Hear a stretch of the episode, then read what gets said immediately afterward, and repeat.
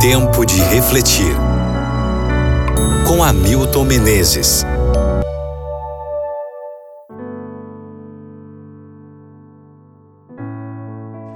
Mateus capítulo 13, versículo 10.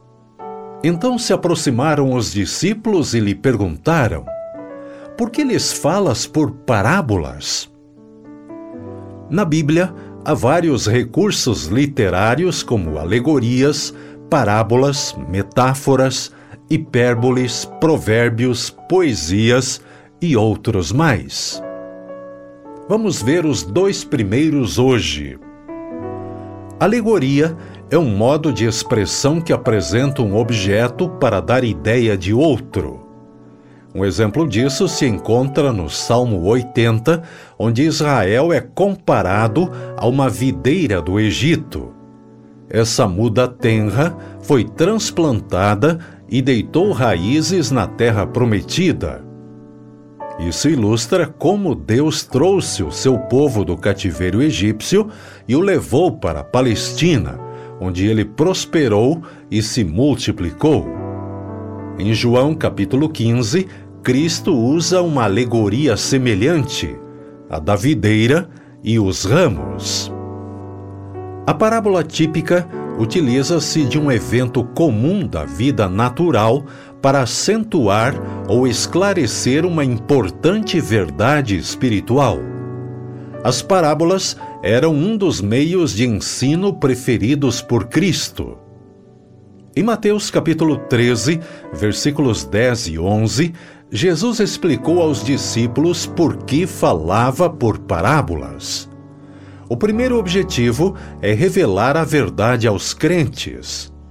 E o segundo é exatamente o oposto: ocultar a verdade daqueles que endurecem o coração contra ela. Vamos ver como as parábolas ajudam a compreender algumas verdades que Cristo queria que ficassem guardadas para sempre na memória. Se Jesus tivesse dito, vocês devem ser persistentes em sua vida de oração. Seus ouvintes esqueceriam disso cinco minutos depois. Em vez disso, contou-lhes a parábola de uma viúva que continuou rogando a um juiz iníquo que a ajudasse, até que o juiz, por fim, resolveu atender aos pedidos dela e fazê-la parar com as queixas. Lucas capítulo 18. Cristo então fez a aplicação da parábola.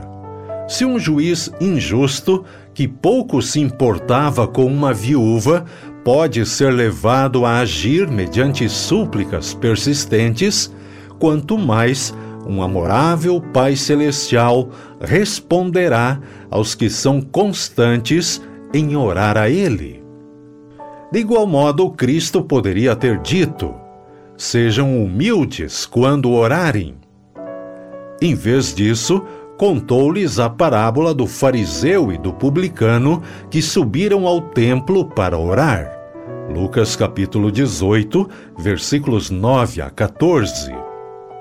O orgulho ridículo do fariseu e a humildade do publicano ensinam a lição de Cristo de modo simples, mas inesquecível. Através de suas parábolas, Cristo tornou o reino de Deus compreensível aos humildes de coração, e delas emerge a grande verdade. Se você se sente à vontade com o reino de Deus, aqui e agora, também o sentirá durante a eternidade. Reflita sobre isso no dia de hoje e ore comigo agora. Obrigado, Pai, por teu interesse em apresentar o Evangelho de uma forma tão simples, mas ao mesmo tão rica, tão poderosa, que eu confie em Ti e na Tua palavra sempre. Em nome de Jesus. Amém.